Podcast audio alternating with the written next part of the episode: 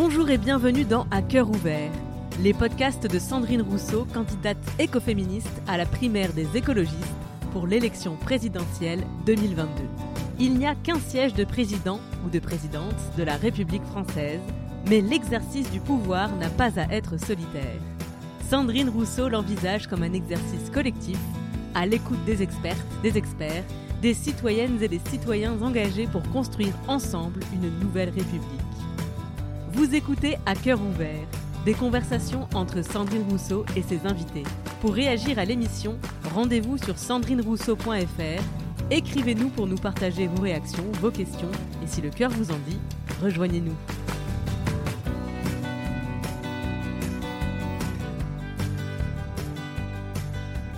Bonjour Mélissa Plaza. Bonjour Sandrine.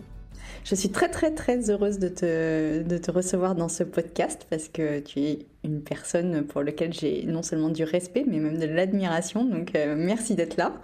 Je suis honorée. C'est une, une admiration absolument partagée.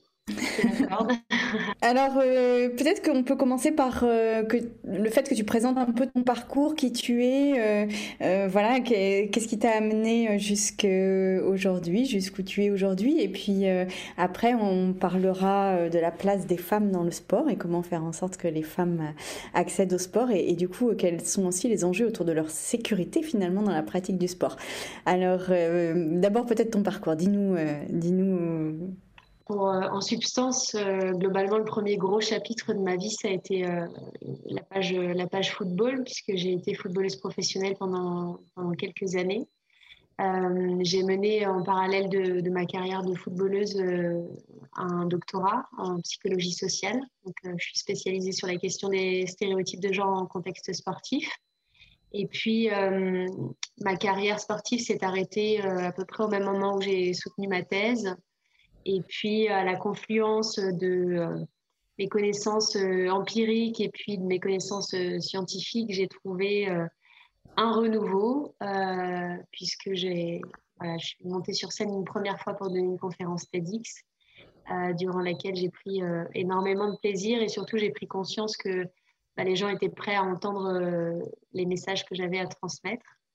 Euh, donc ça a été la première euh, conférence d'une longue série, puisque aujourd'hui je suis devenue conférencière, entre autres, puisque je suis aussi euh, écrivaine. Et puis, et puis depuis peu, je slam aussi, donc c'est toujours de la conférence et, c'est toujours du maniement de, des mots, mais on va dire de manière un peu différente, puisque j'arrive à faire passer des messages qui seraient parfois indigeste euh, de façon poétique, euh, donc de rendre euh, peut-être l'innommable disciple de cette, de cette passion-là. Alors en cette période d'euro de foot, euh, peut-être que l'on va commencer par parler un petit peu de, du foot et de la place des femmes euh, dans le football et au-delà de ça, euh, de la place des femmes dans le, dans le sport. Qu'est-ce qu'on pourrait faire? Alors bon, on voit bien que l'euro de foot, c'est quand même encore quelque chose de très masculin. Hein. Il y a évidemment les équipes d'hommes, on ne sait pas trop ce que font les équipes de femmes, on ne sait pas trop quand est l'équivalent de, de cette compétition pour les femmes. Et puis on voit même au-delà de ça que ça révèle quand même un rapport au sport qui est un rapport très genré. Et donc, euh, déjà, comment tu regardes cette compétition, toi, et, toi qui as fait une carrière euh, importante de footballeuse, comment tu regardes un peu aussi les compétitions de femmes et la pratique des femmes? Alors déjà, moi, je, regarde un petit peu l'euro, mais je regarde l'euro exclusivement pour suivre les garçons. Mhm. Généralement, moi, je regarde les compétitions de femmes. Si je, dois privilégier, je, privilégie toujours euh, les femmes, puisque c'est clairement mon cheval de bataille et que j'estime que à mon échelle individuellement, euh, une bonne façon de changer les choses, c'est déjà soit d'être euh, d'être exemplaire. Donc, je m'attache surtout à regarder les matchs de l'équipe de France des femmes.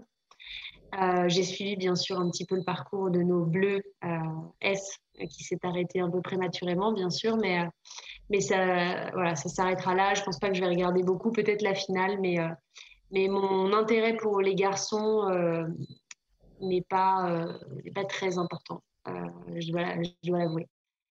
Et pourquoi il n'est pas très important? Peut-être tu peux juste développer un petit peu ça?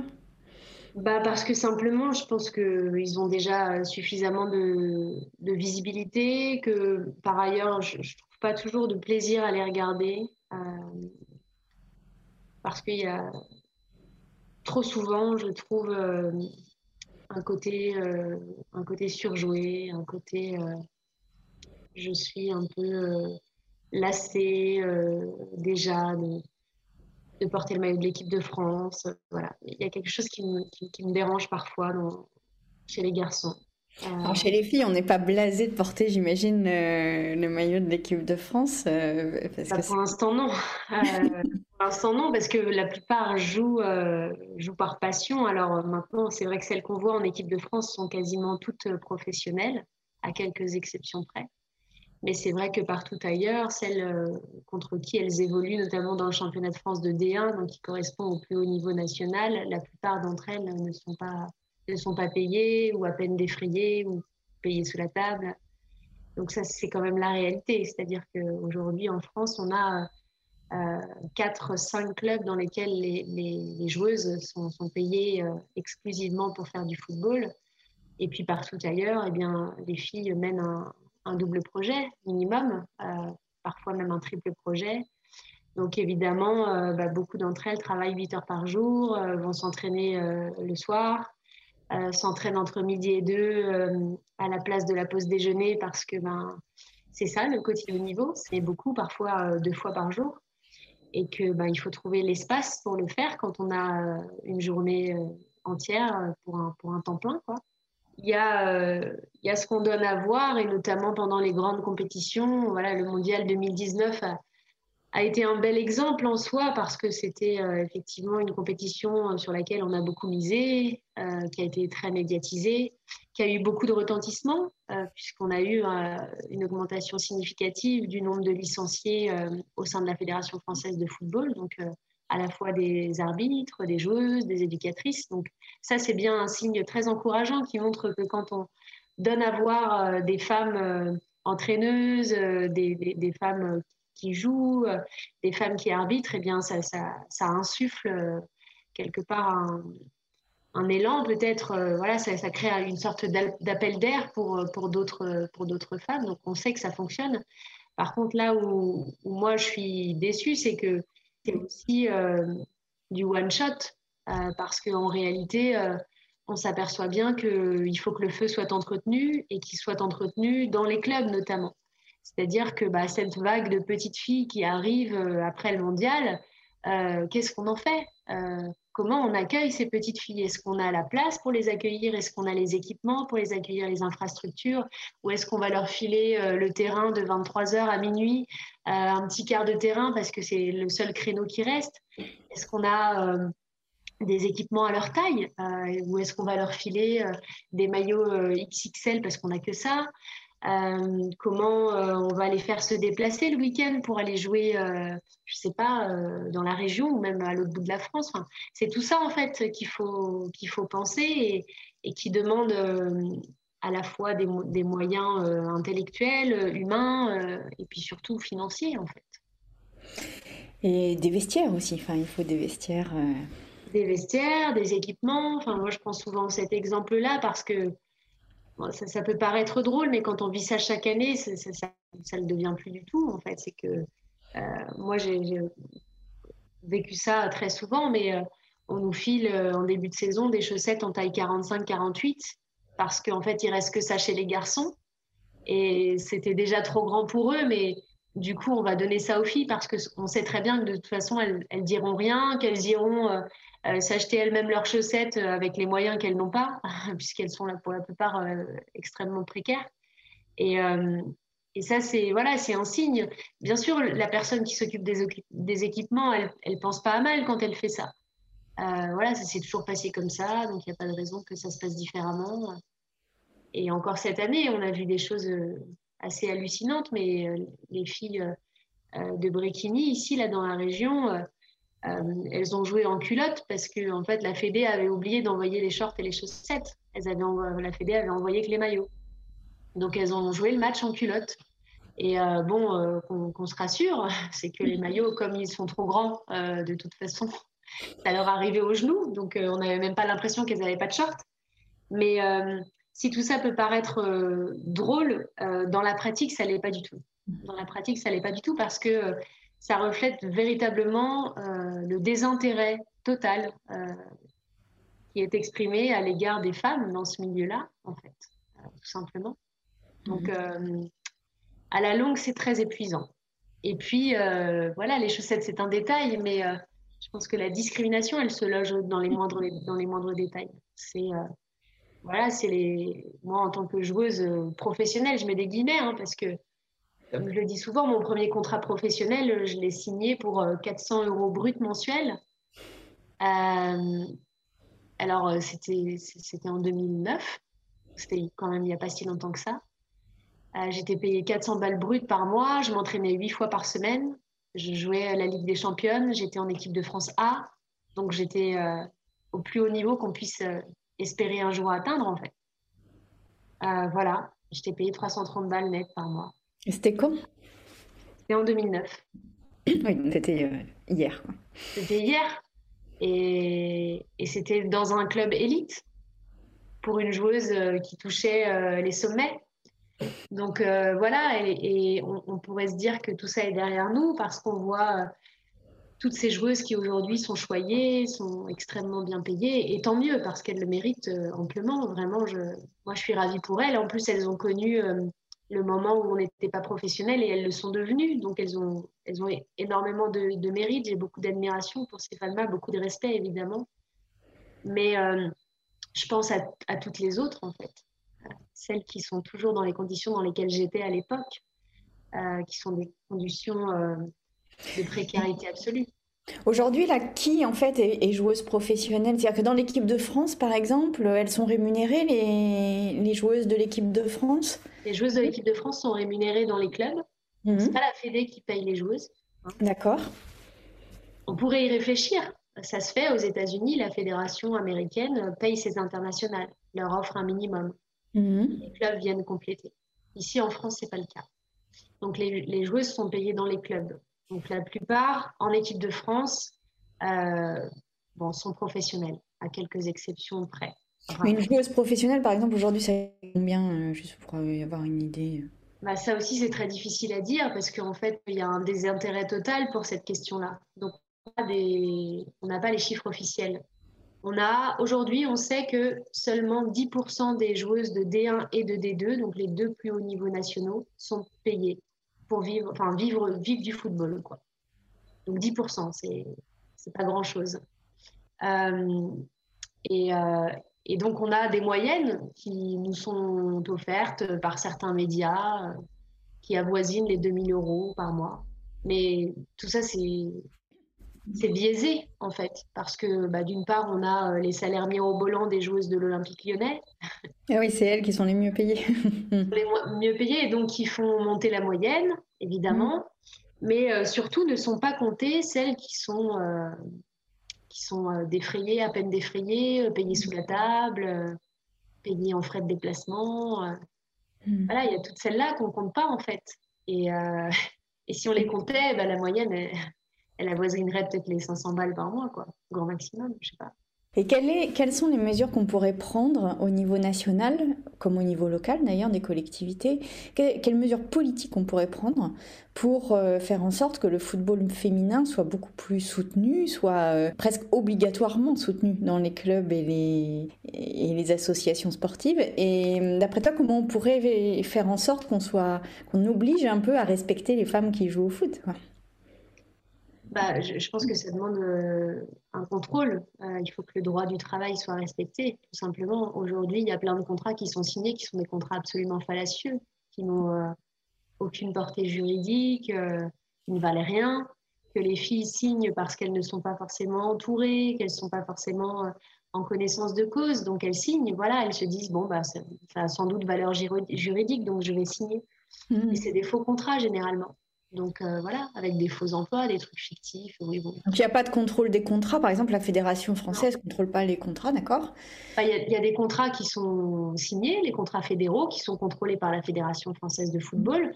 Mais ces contrats fédéraux, en fait, il faut, il faut comprendre que ces contrats fédéraux, c'est des contrats semi-professionnels dans les faits. Donc, mhm. ces contrats-là chez les garçons, ils sont signés en N1, N2, N3, donc 5 ou 6 divisions en dessous de nous. Voilà, donc ce pas des contrats professionnels, c'est des contrats semi-professionnels. Euh, et donc là, ça donne lieu à plein de dérives. Parce que généralement, en fait, c'est des contrats qui autorisent des temps partiels. Mais en fait, si on calcule bien, les filles, elles sont pas à temps partiel. Parce que déjà, que le week-end, elles font 36 heures de bus pour aller jouer euh, à l'autre bout de la France. Donc ça va pas, en fait, déjà, rien que dans les faits. Donc euh, c'est tout ça qu'il faudrait mettre en place. C'est des, contrats professionnels avec un nombre d'heures, avec euh, des cotisations, une sécurité sociale, euh, voilà, tout, ce que, tout ce que les salariés, tout ce à quoi les salariés dans une entreprise ou ailleurs euh, peuvent prétendre par ailleurs en fait. Et ça, c'est quelque chose qu'on n'a pas forcément dans, le football. Et moi, je l'ai vécu par, par expérience en fait, vraiment. Et, l'arrêt de ma carrière, on a été le grand témoin. Il y a un article qui devrait bientôt sortir sur ça parce que j'ai du coup été en procédure prud'homale avec mon dernier club euh, pour qui j'ai joué. Une procédure que j'ai gagnée au bout de, cinq ans, euh, voilà, en appel, parce qu'évidemment, ils ont fait appel. Mais euh, ils avaient outrepassé tout le droit du travail. Tout le droit du travail, c'est-à-dire qu'ils n'avaient pas déclaré l'accident de travail. ensuite, ils ont falsifié mon, mes bulletins de salaire, falsifié mes attestations pour Pôle emploi. Il y a eu des choses très graves que beaucoup auraient sans doute laissé passer par manque de moyens euh, intellectuels, économiques, de soutien. Et que voilà, ils n'ont pas eu de chance, ils sont tombés sur la mauvaise. Ils sont tombés sur Melissa Plaza qui, euh, qui bah, était prête à, à, rien lâcher et, voilà, et à les faire tomber. Alors je ne les ai pas fait tomber beaucoup, hein, on ne va pas se cacher, euh, on ne va pas se mentir. ce qu'ils m'ont versé là, ça remplacera jamais les JO de Rio, la Coupe du Monde en France, tout ça, même des millions, en fait, ça, n'aurait pas racheté tout ce que j'ai, tout ce que j'ai perdu, tout ce que j'ai manqué. Mais par principe, euh, pour leur dire aussi que bah, y aura peut-être d'autres femmes comme moi qui, ne se laisseront pas faire. C'était important d'aller au bout. Peut-être que tu peux nous expliquer euh, pourquoi tu n'as pas participé au JO et pourquoi tu as arrêté ta carrière et ce qui s'est passé pour toi euh, à ce moment-là, parce que ça fait aussi partie des carrières féminines. Bah oui. Alors en fait, je, je sortais de l'Olympique lyonnais, euh, donc, qui est un, club élite aujourd'hui, qui est un club reconnu mondialement. Euh, et je, je m'étais dit, bon, je vais partir dans un plus petit club pour retrouver du temps de jeu, un club familial dans lequel je vais pouvoir m'épanouir, euh, voilà, et retrouver la sélection. Parce que c'était ça l'objectif, retrouver la sélection. Qu'est-ce que ça veut dire retrouver la sélection? Retrouver la sélection, ça veut dire retourner en équipe de France et reporter le maillot bleu. Quoi. Euh, c'était ça mon objectif, parce que j'avais été beaucoup blessée à l'Olympique lyonnais et j'avais besoin de retrouver l'équipe de France. Et euh, donc je, pars à Guingamp avec euh, l'idée que c'est un club familial qui va me donner du temps de jeu, de la visibilité, un statut cadre, enfin voilà. Tout ce à quoi j'aspirais et auquel je ne pouvais pas consentir à l'Olympique lyonnais. Bref, et quand je suis arrivée au club, bah, déjà j'ai fait une, chute de 50 étages parce que bah, parce que euh, passer de l'Olympique lyonnais à l'en avant de Guingamp, euh, c'était un terrible euh, recul. Quoi. J'avais l'impression même d'ailleurs que dans mon club de La Roche, dix ans auparavant, on était mieux lotis qu'à l'en avant de Guingamp 15 ans plus tard. Quoi. Bref, et la saison a démarré et je me suis blessée lors d'un match au genou et j'ai pas été bien prise en charge par le médical. Donc le médecin du club m'a clairement euh, dédaigné. Quoi. Il m'a dit bah, euh, reviens la semaine prochaine, on verra pour l'examen. Moi, ce qui me paraissait hallucinant, parce que j'arrivais de l'Olympique lyonnais, où dès qu'il y avait une blessure, l'après-midi, on était euh, à en train de passer tous les examens nécessaires, IRM, scanner. Moi, j'étais très surprise, vraiment choquée de me dire, mais je vais pas attendre la semaine prochaine déjà, parce qu'en fait, la coach, elle attend de savoir si je peux jouer ce week-end. Donc, tu vas me donner un examen, parce que c'est pas possible autrement, quoi. Et donc, euh, il a refusé. Donc, j'y suis allée de mon côté. Il s'avérait que c'était grave, qu'il y avait un problème de cartilage, que le médecin a totalement ignoré, voilà, en disant que ça datait d'avant, que ça datait pas de l'accident de travail. Voilà. Et j'ai joué comme ça, blessée pendant des mois et des mois. J'ai joué avec des anti-arthroses, des anti-inflammatoires, des piqûres toutes les semaines que le médecin me faisait, euh, lui, pour pouvoir essayer de jouer. Mais euh, voilà, la douleur était toujours là. C'était terrible, quoi. Et j'ai joué jusqu'en janvier. Et en janvier, j'ai voilà, vu le médecin de l'Olympique lyonnais contre. On jouait contre mon ancien club et lui m'a prescrit des examens. Et il, s'est avéré que c'était très grave, euh, que je jouais en fait sans ligament croisé à gauche et que j'avais plus de cartilage à droite. Donc le médecin que j'ai vu m'a dit, bah, en fait c'est assez simple, c'est que si tu n'arrêtes pas ta carrière maintenant, euh, dans 5 ans tu as une prothèse de genou. Quoi. Donc ça a été une claque euh, monumentale, vraiment. C'est la plus grosse claque que j'ai prise dans ma vie. parce que moi j'avais en tête vraiment de, terminer ma thèse et de faire euh, que du foot pendant, je passe 5-6 ans, de voir ce que je pouvais réussir à faire euh, en n'ayant que le foot dans ma vie, en fait, parce que j'avais toujours mené de front les deux.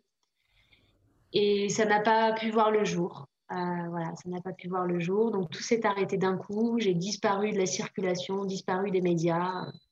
Je me suis fait opérer coup sur coup des deux genoux. Je me suis retrouvée en fauteuil roulant chez moi. quatre étages et demi, pas d'ascenseur, personne qui est venu m'aider à gérer ça, à part quelques joueuses. Donc ça a été vraiment très dur, très dur. Et après, ben, c'est passé en plus euh, bah, tout ce que j'ai évoqué avant, c'est-à-dire euh, l'accident de travail non déclaré, euh, les bulletins de salaire falsifiés, l'attestation pour Pôle emploi falsifiée. Enfin, ils ont été jusqu'au bout, quoi, jusqu'au bout de ce qu'ils pouvaient faire. Et ça, euh, pour toi, c'est euh, la conséquence d'une mauvaise prise en charge qui est euh, liée elle-même à une forme de mépris. Complètement. Oui. Complètement, en fait. C'est-à-dire que eux, ils se cachent derrière un médecin qui, qui disent bénévole. Voilà. Alors, selon eux, il est bénévole. Mais en l'occurrence, moi, je le payais à chaque séance. Hein. À chaque séance, je, je, je versais ce qu'il fallait. Et après, il se dédouane, c'est-à-dire que ben, du coup, on n'est pas responsable de ce médecin. Mmh, mmh. Évidemment, ce n'était pas le médecin des garçons. Hein. Les garçons, c'est ça, mmh. médical, euh, compétent, euh, voilà. Donc, euh, Parce que les garçons, l'équipe de garçons avait un staff médical dédié, payé par l'équipe, enfin payé par le club. Exactement. Et évidemment que c'est l'expression même du sexisme.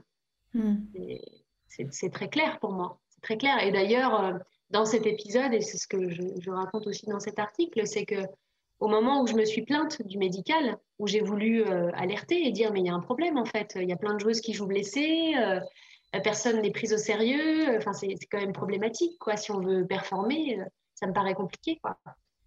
Eh j'ai été envoyée directement dans le bureau du grand président de l'époque, pas le président des filles, hein, le président des garçons, qui m'a littéralement euh, humiliée. Je pense qu'on m'a jamais parlé comme ça de toute ma vie. Euh, je suis sortie de son bureau en pleurant, comme si j'avais 8 ans. Euh, voilà, il m'a littéralement insultée, m'a traité de petite fille pour y gâter, m'a invité à fermer ma gueule et à continuer à jouer parce que ma contribution pour l'heure à l'EAG, elle était nulle, quoi. Et voilà, on m'avait pas fait venir pour monter sur les tables. Voilà ce qu'on m'a dit ce jour-là. Et je suis sortie de, cette, euh, de son bureau en pleurs. Et il m'a serré la main en me disant une phrase que j'ai jamais oubliée pendant ces six ans de procès que j'ai jamais oubliée. Il m'a dit non mais t'inquiète pas, j'espère juste que cet entretien sera qu'un mauvais souvenir pour toi et moi. J'ai pas oublié ça.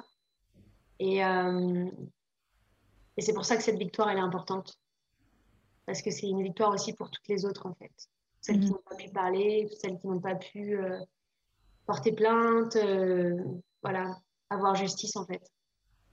Bon, c'est les parcours des femmes sont à chaque fois quand même assez euh, impressionnants. Hein. Voilà, quand on, euh, parce que moi qui fais de la politique, on dit ouais, mais les femmes, vous savez, elles sont pas faites pour être leaders et tout ça. Mais enfin, qu'on traverse et qu'on tient. Et quand même, je pense que au contraire, on devrait beaucoup plus être en situation de leadership qu'on est là.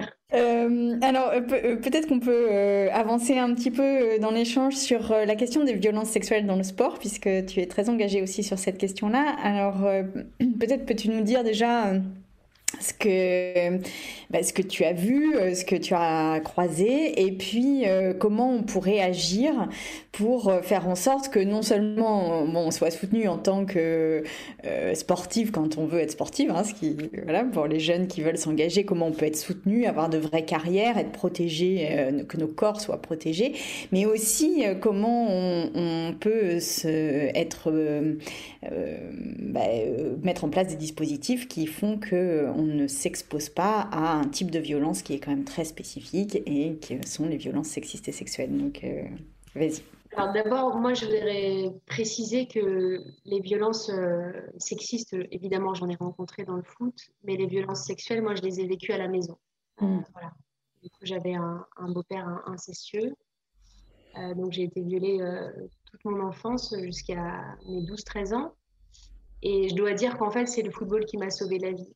C'est important de le préciser parce que, en fait, le sport peut et doit être un vecteur de salvation.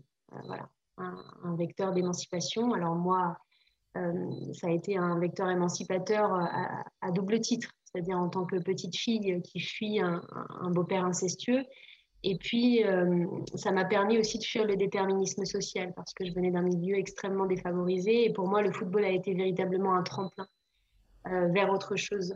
Euh, ça a été un milieu où j'ai trouvé des tuteurs de résilience, véritablement. Donc, pour moi, c'est important de le préciser. Maintenant, c'est vrai que j'ai aussi rencontré beaucoup de discrimination. Je l'expliquais tout à l'heure sur les transports, sur les équipements, sur les vestiaires insalubres, les douches froides, voilà les vestiaires de 9 mètres carrés alors qu'on est 20. Tout ça, c'est de la discrimination et c'est déjà du sexisme en, vérité. Euh, mais je pense que l'événement qui a marqué un peu le premier jour du reste de ma vie, c'était la première fois que je suis véritablement devenue féministe. Euh, c'est, ça date de, 2011 parce que j'avais fait euh, une campagne de pub pour le Montpellier Héros, donc le club pour lequel je jouais à l'époque. Euh, ils nous avaient sollicité voilà, en début de saison pour euh, participer à une campagne de pub en nous disant on a envie de vous mettre en avant, on a envie de faire parler de vous. Donc c'était super parce que voilà, en 2011, c'était il y a 10 ans. Il y a 10 ans, on ne parlait pas du tout des filles dans le foot. Enfin, il n'y en avait même pas à la télé, on ne savait même pas qu'elles existaient. Quoi. Donc pour nous, au départ, c'est une aubaine. On se dit, mais c'est bon, bah, génial, go. Évidemment, ils avaient choisi quatre jolies femmes, voilà, les plus jolies d'entre nous, évidemment. Et puis le projet, quand il nous est présenté en l'état, c'est euh, bah, on va pas mettre vos noms, on va pas mettre vos visages, et on va pas dire que vous êtes joueuse du Montpellier. Donc déjà là, on leur dit. On va pas mettre vos visages. Bah, comment c'est possible? Bah ils voulaient mettre que nos corps, quoi. C'est incroyable.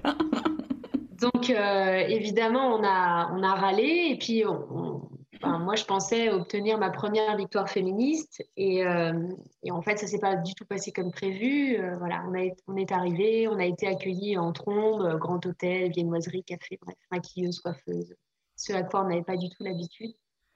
Et puis la séance photo démarre et, je sens bien qu'il y a quelque chose qui se passe qui est pas pas cool, quoi. Parce qu'on m'a demandé d'enlever mon soutien-gorge très rapidement pour pas que ça fasse de marque. On me demande d'enlever mon haut et puis d'enfiler un mini short.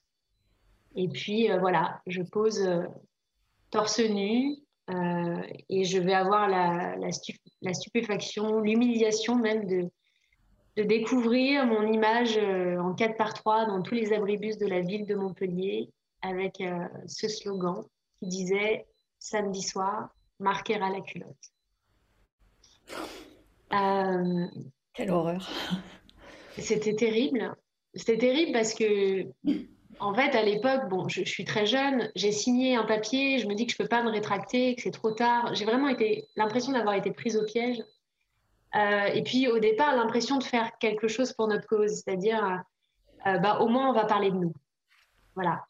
Et j'ai compris après, évidemment, que c'était pas du tout comme ça qu'on devait parler de nous, parce que, parce que moi, je suis footballeuse professionnelle, je suis pas mannequin, quoi. Voilà. Et, puis sur cette photo, je suis évidemment euh, hyper sexualisée. Euh, d'ailleurs, je suis pas moi, je suis pas Melissa Plaza. Je suis, un bout de moi-même. Je suis un torse, euh, je suis une paire de fesses, je suis un visage de profil, mais je suis pas, suis pas moi à part entière. Quoi. Je suis pas une personne. Donc je suis, complètement réifiée sur cette photo. Euh, bref. Transformer en, en, un corps, enfin en une chose, ouais, complètement. Transformer en une chose, ouais, ouais, une chose qu'on achète, qu'on vend, dont on se sépare quand on n'en veut plus. Euh, voilà, c'était terrible. Et puis évidemment, euh, les garçons avaient participé, mais c'était pas du tout le même traitement de l'image. C'était pas du tout sexualisé pour eux, c'était beaucoup plus dans l'effort ou dans le réconfort d'après-match. Ça n'avait strictement rien à voir. La symétrie était terrible. Et puis le comble, bah, il y avait deux combles dans cette histoire. Le premier, c'est que finalement, en fait, c'était pour vendre des abonnements pour la Mosson. Donc, c'était le stade dans lequel nous, on ne jouait jamais. Donc, c'était pour aller voir jouer les garçons. Et puis, le deuxième comble, c'est que j'ai été affichée en 4 par 3 dans la cafétéria de ma fac où j'ai fait ma thèse sur les stéréotypes de genre en contexte oh. sportif. Donc, c'était terriblement, terriblement humiliant. Et ça a été la première euh, vraie page pour moi du féminisme. Ça a été une entrée fracassante. Et malgré moi, dans, le milieu féministe, ça a été le début. Et puis après, bah, effectivement, j'ai vécu plein d'autres choses. Euh, des propos extrêmement, euh, extrêmement humiliants, insultants, euh, qui n'était pas seulement dû à la culture du dolorisme qui est prônée dans le sport. C'est-à-dire que de manière générale, quand même, on parle assez mal aux, athlètes de haut niveau. La culture de quoi tu dis? La culture La culture du dolorisme, c'est-à-dire euh, cette idée que pour performer, on, peut faire endurer tout un tas de, souffrances aux athlètes, ah oui. la souffrance dans la parole. Mmh. Voilà. Et euh, ça, ça se retrouve partout, hein, dans tous les sports. Euh, on parle très mal. Euh. c'est comme si la bienveillance ne pouvait pas être porteuse de performance, en fait. Alors, mm. ce qui est absolument faux, évidemment. Hein. Il mm. faudrait vraiment repenser tout ça. Mais s'ajoute à cette culture du dolorisme bah, le sexisme qui s'applique du coup aux femmes, la misogynie. Quoi. Et moi, j'ai assisté à des scènes, et c'est ce que je raconte dans mon premier livre. qui s'appelle? Qui s'appelle Pas pour les filles, avec un merci de le rappeler, Il est sorti aux éditions Robert Laffont en 2019. Euh, et je raconte cette euh, histoire de vestiaire qui est surréaliste, vraiment surréaliste. Euh, on était juste avant la trêve hivernale, donc on était très fatigués. Pour mettre un peu de contexte, on joue à Rodez, euh, voilà, Rodez dans l'Aveyron. Déjà pour aller jusque là-bas, c'est un calvaire, tout simplement. Donc jouer là-bas est un calvaire. Et à la mi-temps, il y a seulement 3-0. Seulement 3-0. On gagne que de 3 à but à 0. Et euh, il y a un mec du staff, on va l'appeler comme ça. Il y a un mec du staff qui, à la mi-temps, nous dit, en nous pointant une à une, vous voulez faire les salopes avec moi? Je vais toutes vous baiser une par une. S'il n'y a pas 8-0 à la fin du match, vous rentrez à pied. Tout ça en hurlant. Donc c'est surréaliste. Cette scène est surréaliste parce que c'est un silence de morte, clairement, qui règne dans le vestiaire. Faut imaginer 18 femmes, 18 footballeuses professionnelles avec un tempérament d'acier. Enfin, je veux dire, ces meufs-là sont des badass, quoi. Il n'y en a pas une qui a moufté. La seule qui a moufté, c'est Megan Rapinoe qui était à ma droite et qui m'a demandé de traduire. Donc Megan Rapinoe, euh, la, capitaine de l'équipe euh, de américaine. qui est une sacrée warrior aussi. Euh. Exactement. Et qui mm. surtout, je veux dire, elle a eu une réaction qui, lui ressemble, quoi. Elle, donc je lui traduis, et quand je lui traduis, je me rends compte du truc, quoi. Et elle, elle éclate de rire. Hmm. Mais dans cet éclat de rire, il y avait une irrévérence totale, quoi. Hmm. C'était vraiment, mais genre, qui il est ce mec pour nous parler comme ça, quoi? Et c'est la seule qui a, qui a fait quelque chose, en fait, qui a rigolé. Voilà. Et euh, ça m'a beaucoup marqué. Et ce qui m'a marqué, c'est de me dire, parce qu'il y avait des meufs comme Eugénie Le Sommer, euh, euh, Lota Chéline, euh, ouais, vraiment des, des, des meufs avec euh, du clito, quoi. Et, on n'a rien dit. On n'a rien dit. On, est resté muette. Et le comble, c'est qu'on a gagné 8-0. On en a mis 8, quoi. On en a mis 8 pour rentrer en bus. Donc, voilà, cette scène, ça m'a beaucoup marqué parce que c'est un peu le résumé de, ce qu'on vit. Euh, alors moi, j'ai pas vécu euh, euh, d'agression sexuelle ou ou de, viol, mais j'ai vécu des scènes aussi très violentes où j'avais pris un petit peu de poids et le coach arrête l'entraînement en plein milieu de la séance dans un atelier de vitesse, donc sur un truc très spécifique où vraiment c'est très stigmatisant, quoi. Et, il arrête la séance, il laisse toutes les filles sur le terrain et il me dit Tu viens avec moi dans le vestiaire. Il me dit Tu te déshabilles et tu montes sur la balance. Et, donc, je me j'ai, j'ai 19 ans à l'époque, hein, euh, même pas, peut-être 18, 19, je sais pas, je suis vraiment une gamine, quoi. Je me déshabille, je monte sur la balance, effarée, je constate comme lui qu'effectivement j'ai pris du poids, je m'effondre en larmes, et suite à ça, euh, bah, effectivement, j'ai fait de l'anorexie. J'ai perdu 11 kilos en l'espace de trois mois. Euh, si bien que j'arrive, euh, je reviens à la trêve, euh, je fais 49 kilos pour 1m69, quoi. Pour être une athlète de haut niveau. Enfin, c'est surréaliste, quoi. Mais ça, l'anorexie dans le sport femme est extrêmement présent aussi. Bien sûr, bah, parce qu'en fait, on est le, contrôle du corps des femmes dans la société déjà est prégnant, mais dans le sport, l'argument de la performance, il est tout trouvé. Mm. Donc, toutes les semaines, euh, tu passes sur la balance. Toutes les semaines, le mec te pince à la masse grasse pour voir euh, si tu n'as pas pris un petit peu là, un petit peu ci, machin. Et en fait, il euh, bah, faut pas s'étonner qu'on ait des triades, la triade des athlètes avec anorexie, ostéoporose, etc.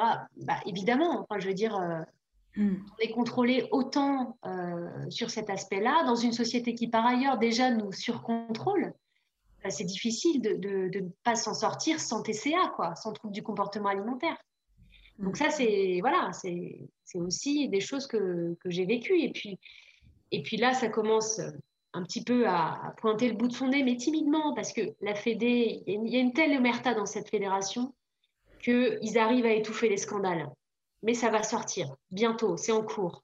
Des affaires de, de viol, euh, d'agression sexuelle, de mecs euh, qui ont euh, harcelé, agressé, violé des gamines pendant des années, qu'on a juste changé de club en club. Voilà, on les déplace de club en club. Rien ne les suit, rien n'est marqué sur le dossier, tout va bien.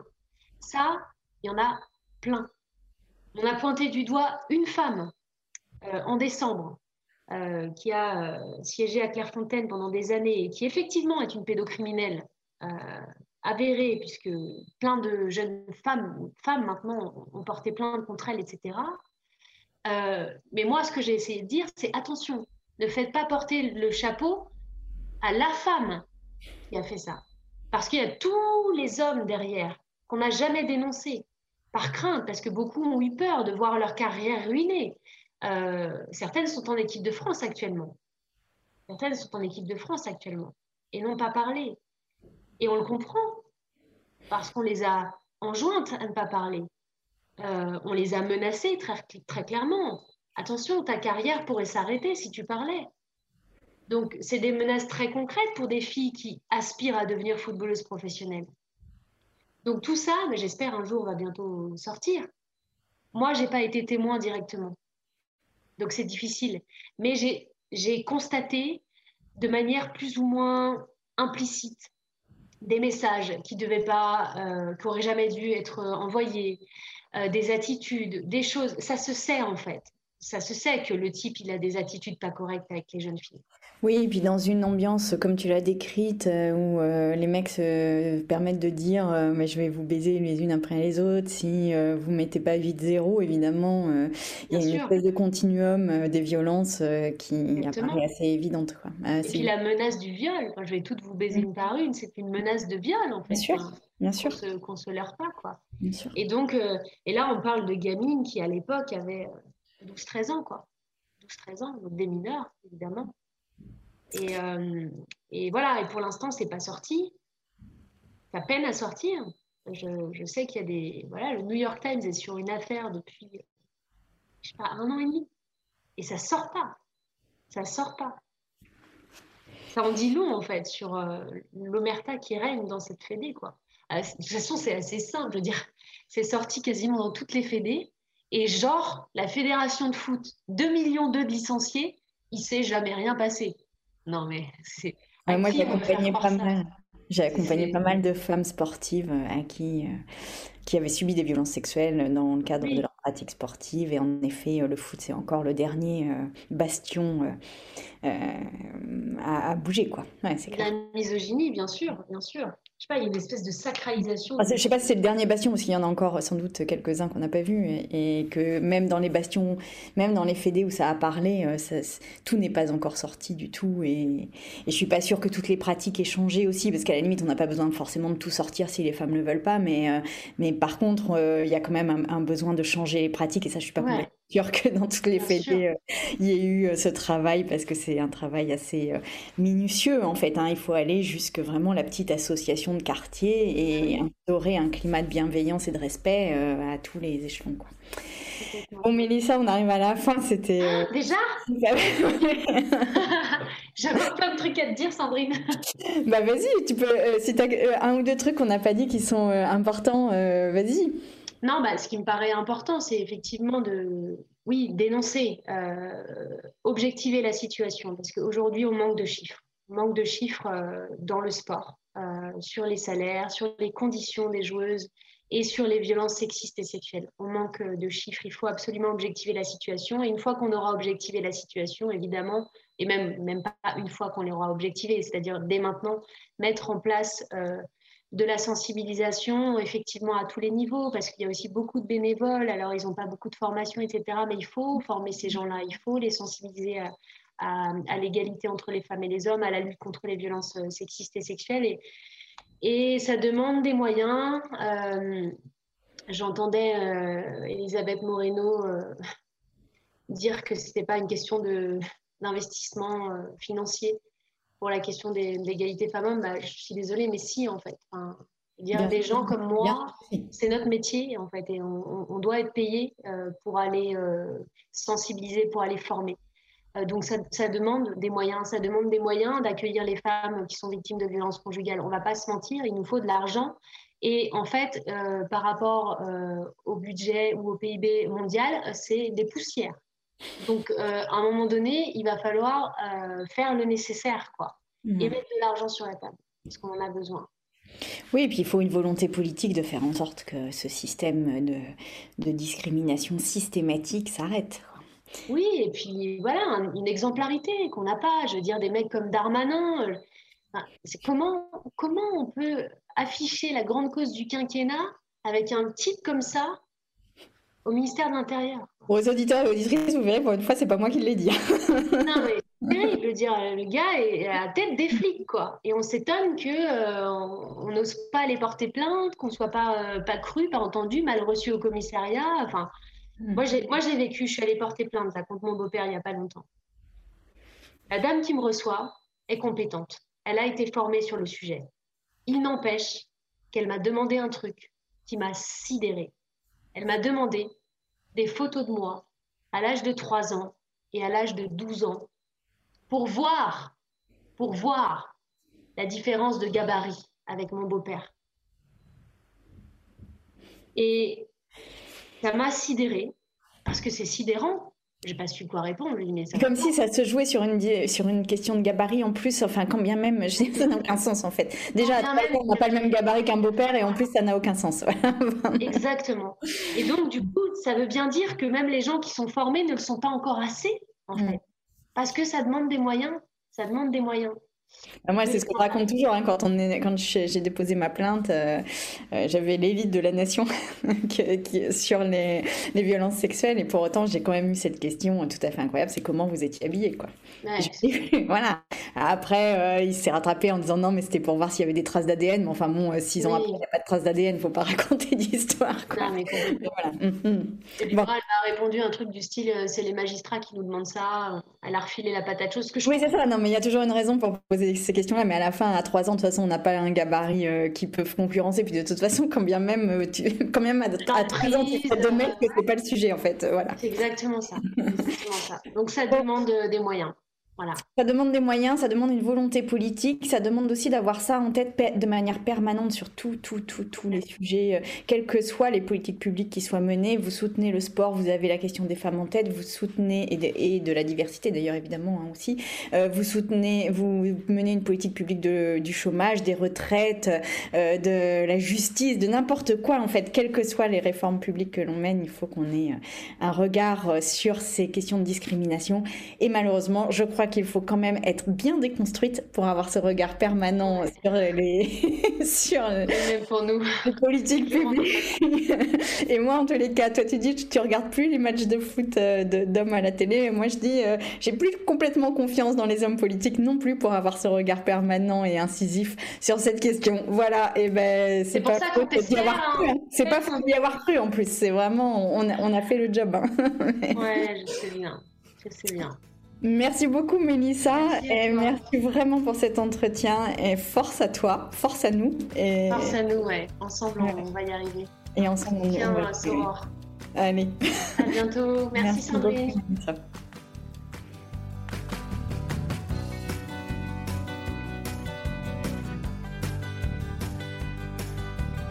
Vous venez d'écouter À cœur ouvert, conversation entre Sandrine Rousseau et les expertes, les experts, citoyens et citoyennes engagés pour construire ensemble une nouvelle République.